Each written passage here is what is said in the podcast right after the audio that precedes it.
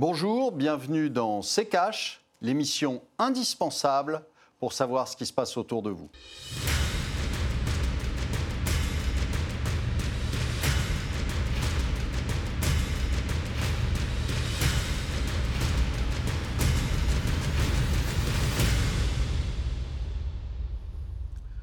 Bonjour, aujourd'hui nous allons vous parler de la dette qui est énorme. Bonjour Estelle. Bonjour Olivier, bonjour à tous. On se retrouve pour un nouvel épisode de Sécage consacré, vous l'aurez compris, à la dette publique. À quoi sert-elle? Est-ce dangereux pour l'économie? Les États s'endettent-ils trop? C'est à ces questions que l'on va tenter de répondre aujourd'hui avec vous, Olivier. Mais d'abord, pour bien comprendre ce qu'est la dette publique, eh il s'agit de l'ensemble des emprunts contractés non seulement par un État, mais aussi par ses organismes ou ses collectivités publiques, à ne pas confondre donc avec le déficit public. Olivier, globalement, euh, pourquoi est-ce que les États s'endettent? États s'endettent pour avoir de la croissance. Dans les différents pays du monde, on a tous passé largement les 100% de dette par rapport au PIB. Donc euh, euh, c'est un modèle économique aujourd'hui. C'est pas, euh, c'est pas, on n'a pas de croissance hors de la dette. Alors justement, Olivier, on va jeter un œil à ces chiffres 188 000 milliards de dollars. C'est le montant record d'endettement qu'accuse la planète, une hausse de 15% par rapport aux estimations d'avril 2018. Cela correspond à 230% du produit intérieur brut mondial, un endettement non sans risque selon le FMI. Olivier, sommes-nous trop endettés? Oui, bien sûr. Eh bien, et, le problème, c'est qu'il euh, n'y a pas de fin à ça. C'est-à-dire que euh, aujourd'hui, vous êtes dans une logique où euh, tous les ans, vous allez avoir plus de dettes parce qu'ils ne savent pas faire autrement pour essayer de compenser une croissance qui ralentit, qui ralentit dans tous les pays occidentaux, euh, vous aviez euh, avant une, croissance euh, espérée entre 4, 5% 6% dans les années 60-70. Aujourd'hui, vous êtes sur une, croissance espérée qui peut être en France et en Europe entre 0 et 1 Donc, pour compenser le manque euh, de euh, croissance, eh bien, euh, on essaie de le faire par la dette. Mmh. Malheureusement, la dette, on l'a vu par exemple avec le Japon, ça n'apporte aucune croissance hein, et en, vérité, ça plombe mmh. la croissance. Alors justement, Olivier, on va faire un petit tour du globe. L'état des lieux de la dette, c'est avec le tiroir cash d'Antoine Vassas. La dette publique en France, c'est autour de 100% du PIB, soit pas loin de 2300 milliards d'euros. Et ouais, c'est beaucoup, enfin ça reste moins que les États-Unis par exemple avec 107%, ou le Japon, champion toute catégorie de la dette, avec 250% du PIB. Mais ça reste beaucoup, la France est bien placée dans le top européen des pays les plus endettés.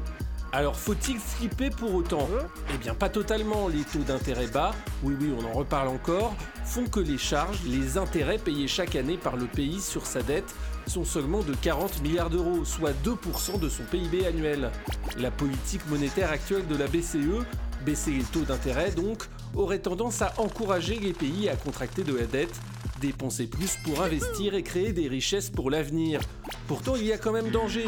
Si la dette échappe au contrôle de l'État, les créanciers n'ont plus confiance, les taux d'intérêt remontent et le pays plonge.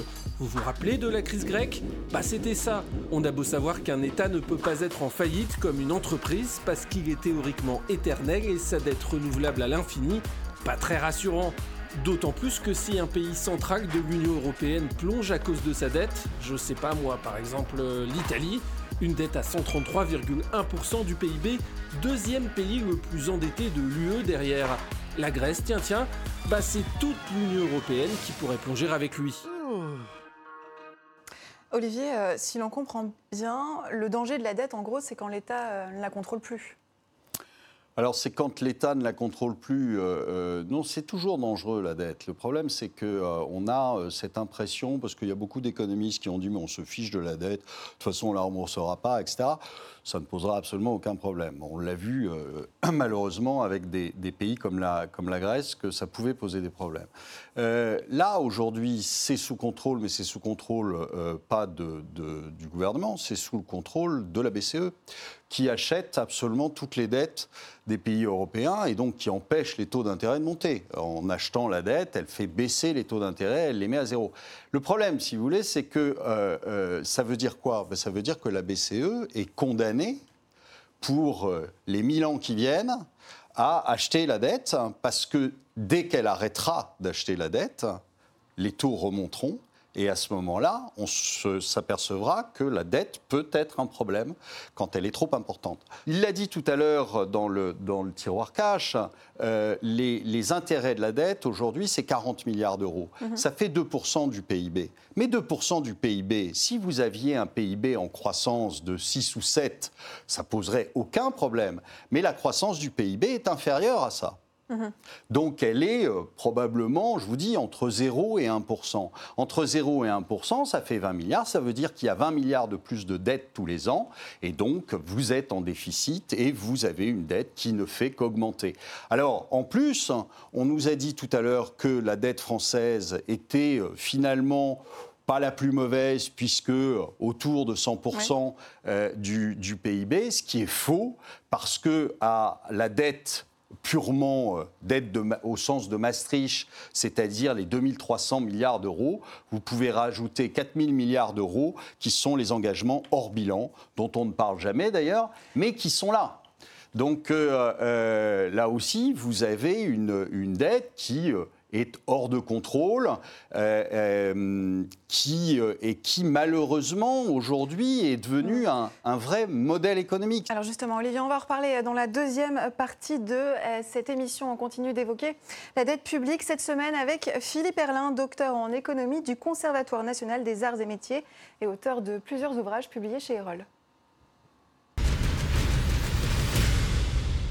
Bonjour Philippe Erlin. Bonjour. Alors vous êtes l'auteur de France la faillite, paru aux éditions Erol, et votre tout dernier ouvrage s'intitule J'achète du Bitcoin, toujours aux éditions Erol. Merci beaucoup d'avoir accepté notre invitation. Alors, on l'a vu en première partie d'émission, la dette mondiale a accusé un, endettement record. Euh, est-ce que, selon vous, euh, on est trop endetté? Oui, on est trop endetté. Alors, il n'y a pas seulement les États qui sont endettés, il y a aussi les ménages, les entreprises. En, en France, la dette immobilière, c'est 1300 milliards d'euros et à un taux moyen, le taux moyen euh, calculé au mois de septembre sur euh, toutes les échéances, c'est 1,18%, c'est-à-dire c'est un taux très bas. Donc les taux zéro, ils se retrouvent aussi à ce niveau-là. Et ça veut dire que ça pose des problèmes pour les banques. Donc euh, le fait d'avoir beaucoup de dettes qui devient insupportable pour les États avec des taux d'intérêt normaux, et donc ça oblige les banques centrales à passer à des taux zéro, bah, ça a des répercussions sur les autres acteurs économiques. Alors ceux qui empruntent, ils ont l'impression de faire une bonne affaire, même si en fait ils payent l'immobilier plus cher parce que ça crée une belle immobilière, mais mais pour les banques, ça pose un vrai problème. Ça écrase leur marge d'intérêt.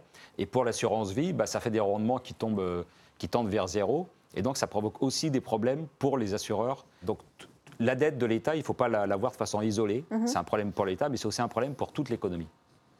Est-ce qu'un euh, tel endettement euh, peut éventuellement nous mener vers une nouvelle crise? Oui, c'est-à-dire qu'à partir d'un moment, je, crois que là, le problème de l'endettement, il faut passer à l'étape d'après.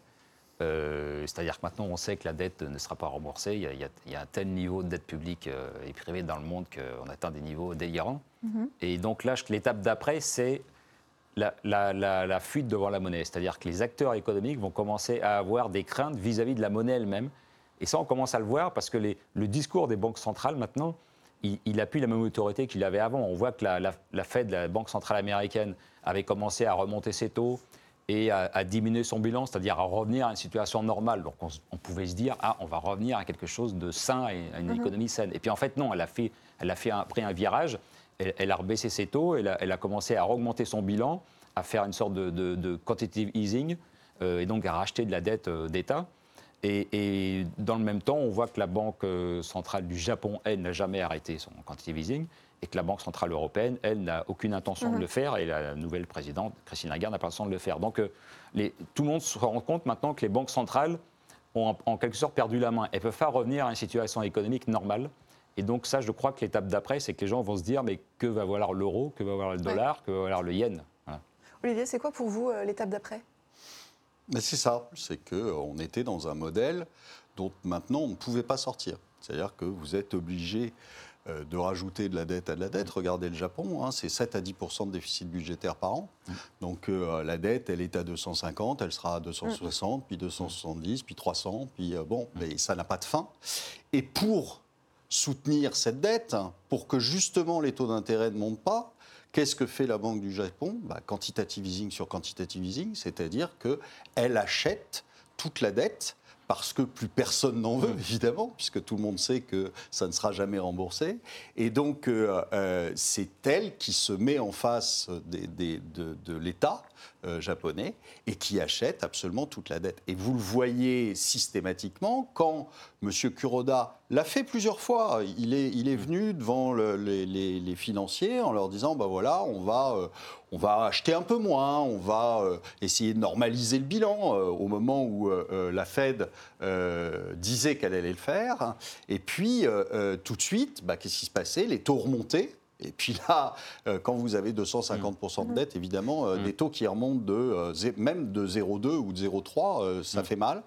Et donc, il se précipitait, il disait, mais vous m'avez très très mal compris, je vais continuer, et plus que jamais, etc. Donc, vous êtes rentré dans un système dont vous ne pouvez plus sortir et vous êtes obligé d'acheter toujours plus et d'acheter tout ce qui se présente. Mmh. Parce que dès que les taux montent, c'est fini. Avec une croissance, je vous ai dit tout à l'heure, si vous aviez une croissance de 5, de 6, de 7 mmh. la dette ne poserait pas de problème.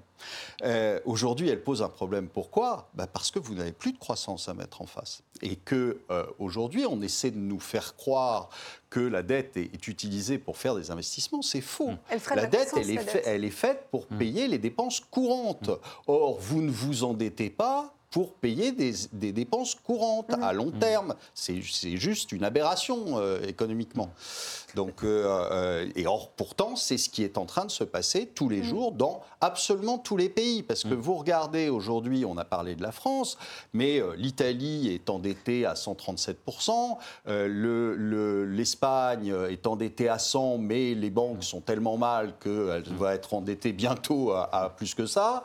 le Portugal, c'est 137 aussi. La Grèce, dont on avait dit qu'elle elle était sortie de l'affaire, hein, euh, la Grèce, 186%. Enfin, on est, on est aujourd'hui sur une, sur une pente qui est une pente ultra glissante et dont on n'arrive pas à remonter. Philippe Alain, justement, euh, un endettement excessif, c'est un, frein pour la croissance Alors oui, parce qu'il faut. On, dit qu'il y a de la dette, il n'y a plus de croissance. Mais en fait, il y a un lien entre les deux. Euh, par exemple, une grosse entreprise qui a une très faible rentabilité ou qui fait des pertes si elle peut lever sur les marchés de l'argent, et elle peut aussi le, lever à un taux très faible, et eh ben ça va lui permettre de survivre. Et c'est ce qu'on appelle les entreprises zombies. Et c'est un phénomène qui est tout à fait euh, détecté par les économistes, mais aussi par des institutions internationales comme la Banque des règlements internationaux ou les banques centrales, et, sont conscients de ce problème-là. Donc quand vous avez des grosses entreprises peu productives qui survivent et qui donc ont des capacités excédentaires et, mm-hmm. pendant qu'elles produisent, bah, elles empêchent des nouveaux plus compétitifs de prendre de, prendre des parts de marché, et eh ben, ça contribue à affaiblir la croissance. Quand vous avez l'État qui s'endette non pas pour investir, euh, mais pour payer des fonctionnaires en surnombre, ben, ça ne produit rien. Et puis quand vous avez des ménages qui s'endettent dans l'immobilier, euh, essentiellement parce qu'ils courent après les prix, en fait, c'est ça qui se passe en France, mais partout ailleurs, ils courent après les prix. Ça, on ne va pas dire que ça crée de la valeur. Quoi. Voilà. Alors ils se créent un capital, ils espèrent que les prix baisseront pas quand ils revendront dans 10 ou 20 ans, mais en tout cas, c'est pas créateur de valeur. Voilà. Donc au final, on a de la dette qui ne produit rien économiquement. Et donc ça explique euh, aussi, ce montant de dette explique qu'on a une faible croissance. D'accord. Merci beaucoup, messieurs. On marque une courte pause, on se rejoint dans un instant.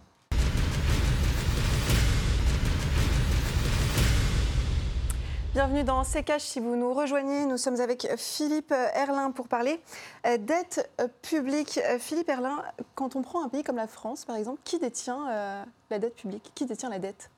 Alors, pendant très longtemps, les deux tiers de la dette publique française étaient, détenus par des investisseurs internationaux et seulement un tiers en France, ce qui posait un problème parce que ça nous rendait dépendants du contexte international, même si la, dette française a, a bonne presse. Bon, voilà.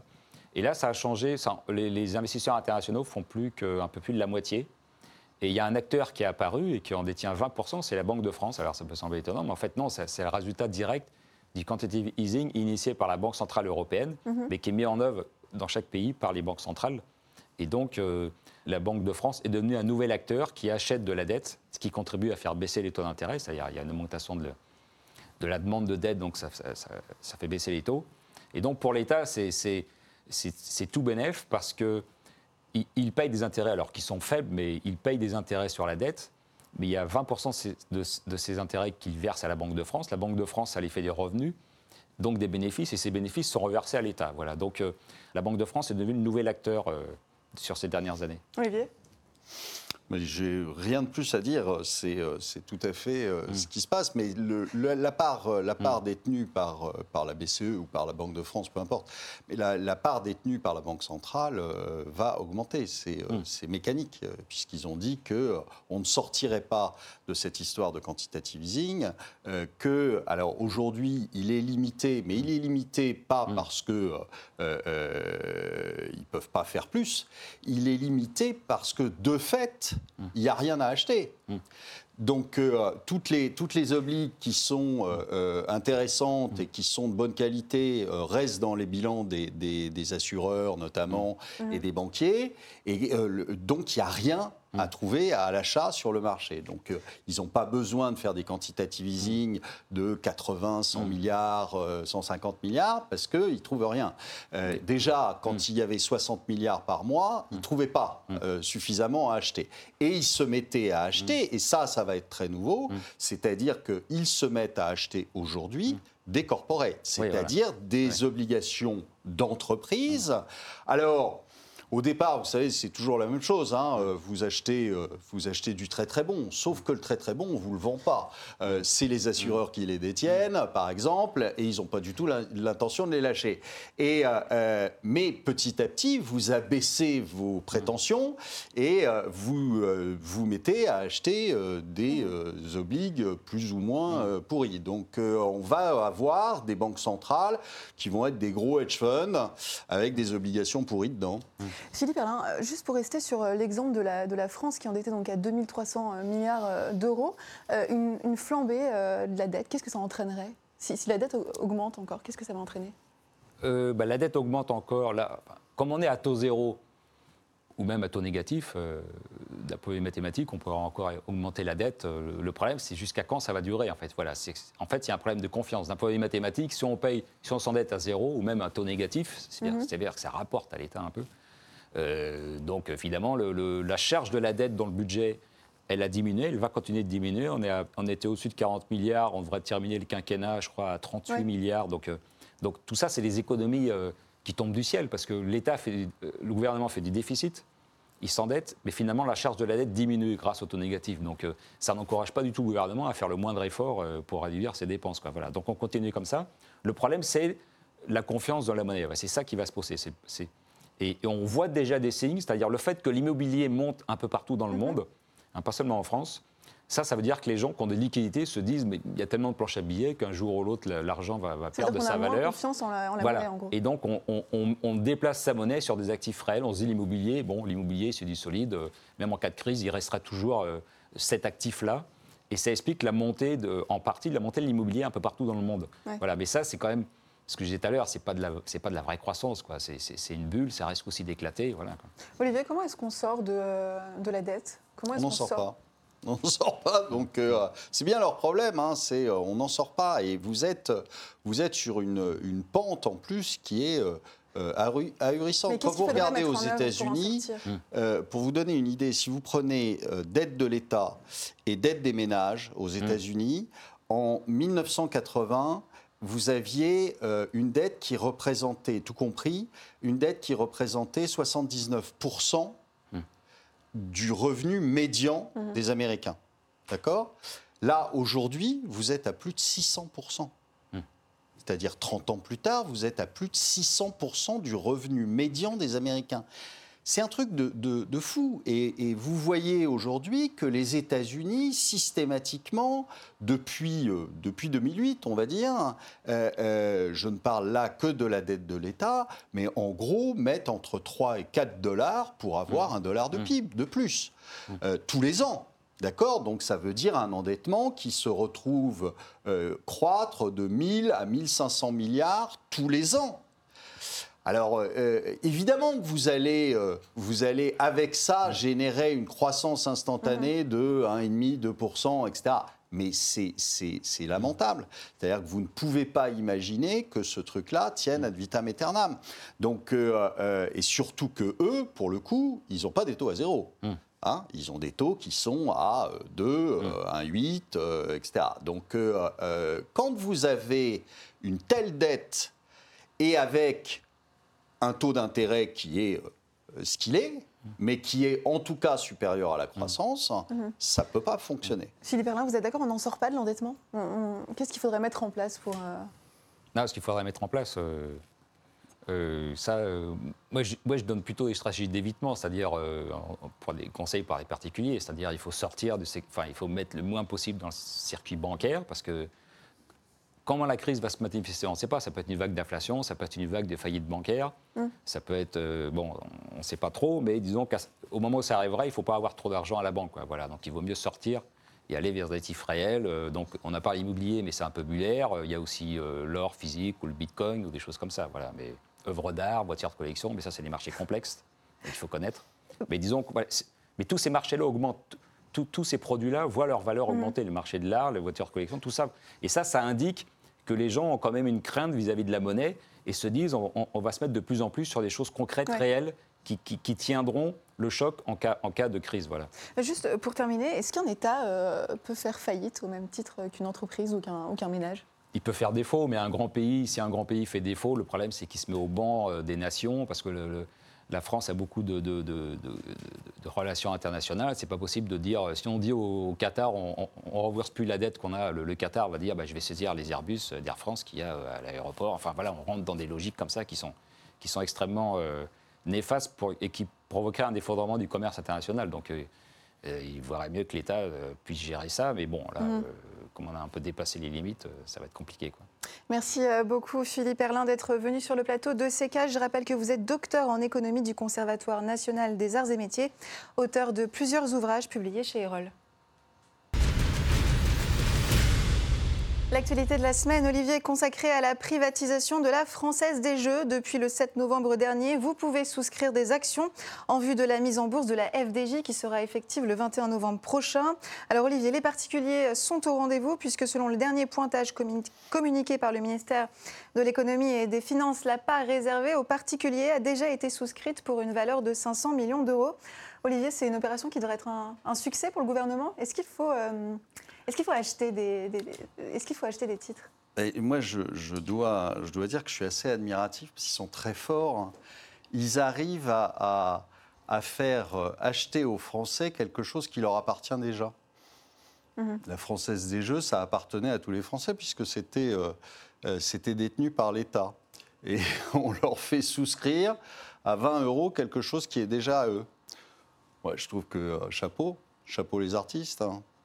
fort.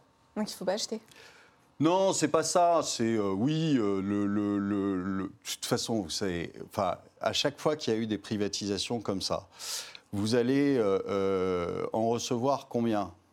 10, 20, 30 Ça va vous faire 300 balles de, de, de Française des Jeux sur votre compte. Hein vous allez payer plus en frais que, euh, euh, au moment de la revente que ce que vous ferez de plus-value. Enfin, franchement, ce n'est pas avec ça que vous allez euh, devenir millionnaire. Il vaut mieux à ce moment-là acheter un billet d'euro million. Vous avez plus de chances de faire de l'argent. Mais là, ça va pas changer votre vie, je pense. Merci Olivier. On passe au débrief des commentaires. La semaine dernière, Olivier, on a parlé Union européenne. Voici euh, les commentaires que nous avons sélectionnés. On commence avec celui de Papa Amadou Diallo. L'Europe doit mener une politique d'élargissement pour une meilleure croissance. C'est ça, c'est euh, la technique euh, communiste. pourquoi le communisme n'a pas marché? C'est parce qu'il n'y en avait pas assez. Et là, pourquoi l'Europe ne marche pas? C'est parce qu'il n'y en a pas assez. il faut faire rentrer d'autres pays alors que ça ne marche pas déjà avec ceux qui sont dedans. Donc je trouve ça assez curieux comme raisonnement. Bon, mais euh, euh, c'est le, le raisonnement qui a, été, euh, qui a prévalu pendant, pendant des années. On continue d'ailleurs à essayer de faire rentrer des pays dans une Europe qui pourtant est bancale, avec des, des, pays qui veulent sortir, comme, comme le Royaume-Uni, comme aussi probablement l'Italie. Enfin bon, c'est assez intéressant de, comme, comme raisonnement, je vous dis, j'ai des doutes quand même sur la chose. Mais mhm. euh, pourquoi pas? On passe au commentaire de Gérard. L'euro n'aurait jamais dû être mis en circulation avant de mettre tous les pays d'accord sur les lois et la fiscalisation. Mais l'euro n'aurait pas dû être mis en circulation, déjà. Donc ce n'était Mhm. pas, euh, c'était pas tant une, une- une histoire de fiscalité. Je vous ai dit, on, est, euh, on a euh, euh, 28 pays, 29 pays qui euh, sont... euh, euh, alors ils ne sont pas tous dans l'euro, mais on a 29 pays dans l'Union européenne euh, qui euh, euh, jouent tout seuls, qui jouent pour leur, euh, pour leur camp et qui n'ont pas du tout envie de jouer collectif, ni les uns ni les autres. Donc, euh, euh, c'est à partir de ce moment-là, pourquoi est-ce que vous allez avoir l'idée de leur mettre un dénominateur commun qui, en plus, par définition, puisque c'est un dénominateur commun, va euh, euh, euh, empêcher les plus rapides d'avancer euh, et va essouffler les plus lents à essayer de suivre le, le- le- pour, pour essayer de se mettre au diapason des autres. Donc, Ouais. c'est- une, c'est une bêtise absolue. Maintenant, je veux dire, il y a, faut arrêter, il y a la, grande majorité des économistes qui sont en plus ceux qui sont spécialisés sur les monnaies, qui vous disent que c'est une aberration. Et puis là, on, est, on continue à se raccrocher à ce truc alors qu'on sait très bien que ça ne fonctionne pas. Donc, au lieu de se réunir et de discuter de ça calmement en essayant de trouver une solution pour en sortir et pour en sortir de la meilleure des façons, non, on se tape dessus et on continue à dire non, ça restera. Bah écoutez, c'est pas le truc le plus intelligent que j'ai vu. Mais bon. Merci euh, beaucoup Olivier. Je précise qu'il s'agit de 28 membres de l'Union européenne et non de euh, 29. Merci euh, beaucoup d'avoir suivi cette émission. Sachez que tous nos replays sont disponibles euh, sur le site d'RT France à l'adresse qui s'affiche en bas de votre écran. N'hésitez pas non plus à réagir sur les réseaux sociaux avec le hashtag RTCash. En attendant, on se retrouve la semaine prochaine. Un dernier mot, Olivier? La dette, c'est la solution de facilité, en fait. C'est, euh, ce qui vous permet euh, de ne pas prendre les mesures qui sont douloureuses.